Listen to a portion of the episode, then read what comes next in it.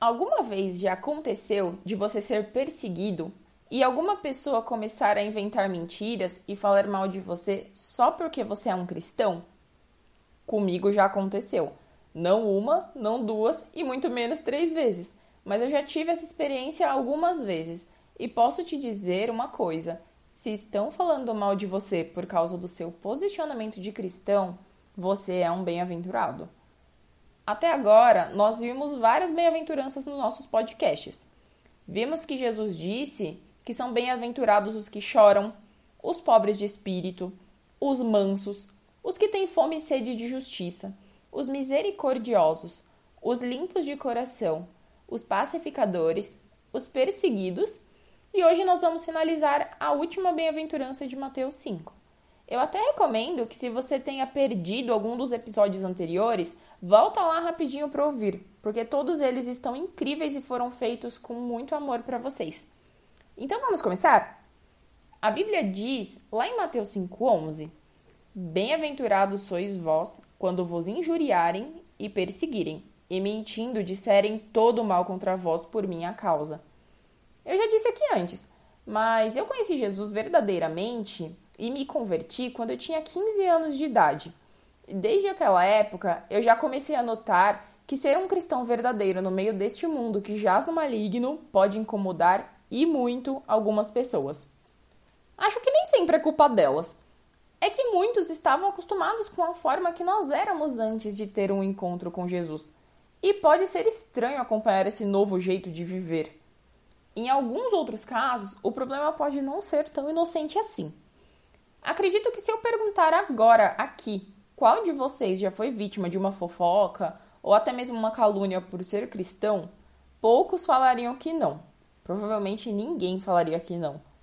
E eu entendo que essa seja uma situação nada fácil. Afinal, ninguém quer ser julgado, caluniado ou excluído.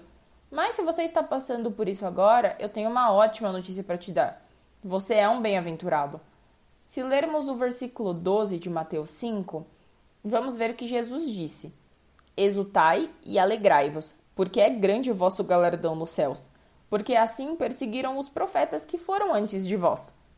Jesus, ele nunca prometeu que a nossa vida nesse mundo seria fácil. Pelo contrário, no mundo tereis aflições. Quando você estiver passando por algo assim, lembre-se de quem é o seu Salvador e quem é aquele que você serve. É muito melhor agradar a Deus do que aos homens.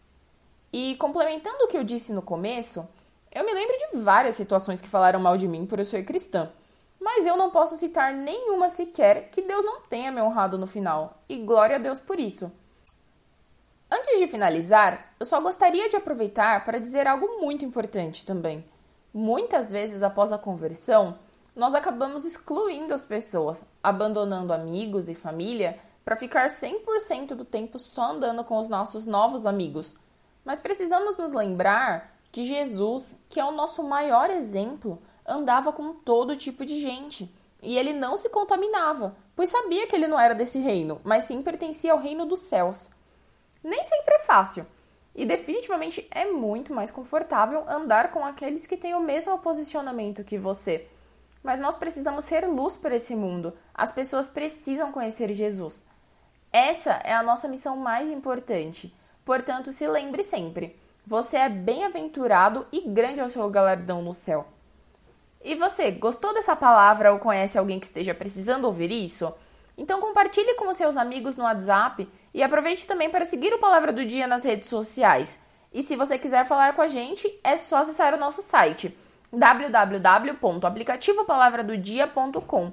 Que Deus te abençoe, tenha um ótimo dia e até a próxima!